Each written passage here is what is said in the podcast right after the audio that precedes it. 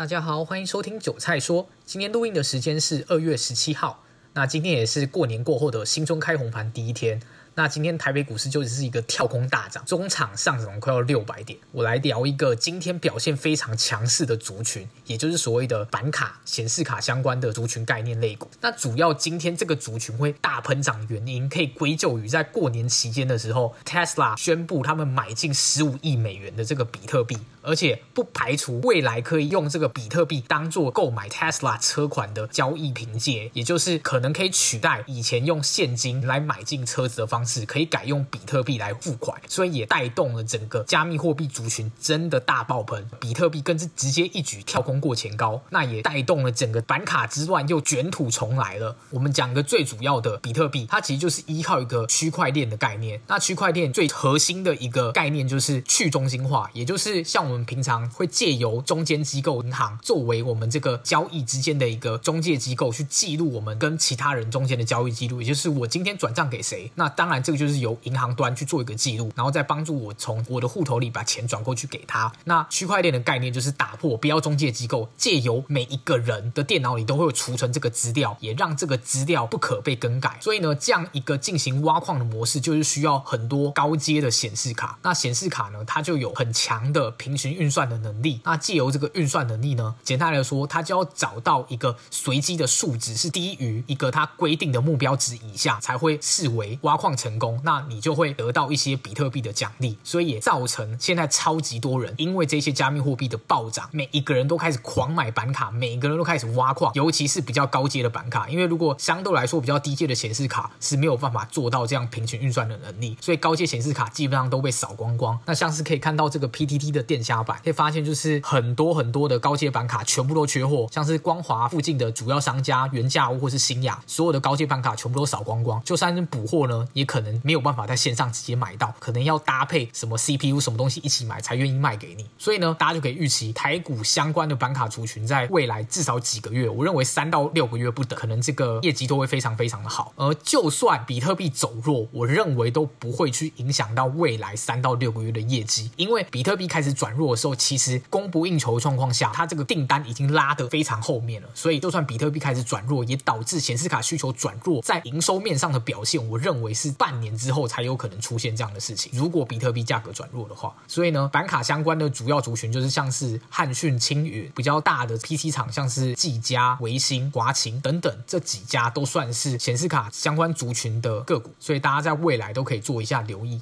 那后面来跟大家聊聊，因为在台股过年休市的期间，其实美股真的说要涨非常非常多吗？其实也还好，美股说真的没有涨很多，但是呈现上涨没有错。最主要的还是台股三大全值有在美国挂牌的这个 ADR 都呈现很猛的一个涨势，像是 TSM、UNC 还有日月光投控，就是台积电、联电、日月光投控这几家，至少我记得都有十个 percent 以上的涨幅。所以今天一开盘，外资就一定要回补这三档股票，而且是非常用力的回就是他们规定的操作就是长这个样子，所以呢，台北股市今天就直接狂喷将近六百点，但是在外资的买卖超上面，发现他们其实实际上买超的金额大概接近三百亿而已，所以代表他们其实有很大一部分的钱都是在回补权值股，所以造成他们其实买不到三百亿，很接近而已，但是台股就喷了快要六百点。当然，今天自营投信都全部都站在买方，但是最主要的工程还是相关的全职类股，基本上都是直接跳空喷出去的。那另外在美股方面，虽然已经创下一一个历史新高，但是近期的这个走势可以发现，它量能上的这个攻势其实没有很明显，感觉还是一个非常高姿态的整理，还没有看到一个非常明显要上攻的量能出现。所以后续在整体指数上的操作，就可以再观察一下国际股市。那在部分个股方面，就是看比较强势的族群就可以进去做操作。那近期就是主要像是板卡族群或是半导体。那半导体主要今天算是补涨，因为 ADR 涨了这么多，台股都没开盘，所以今天外资就一次全部回补。所以基本上今天这个大涨算是。一次到位。那以上就是今天跟大家分享内容。如果喜欢我的节目的话，可以继续追踪我后续的频道哦。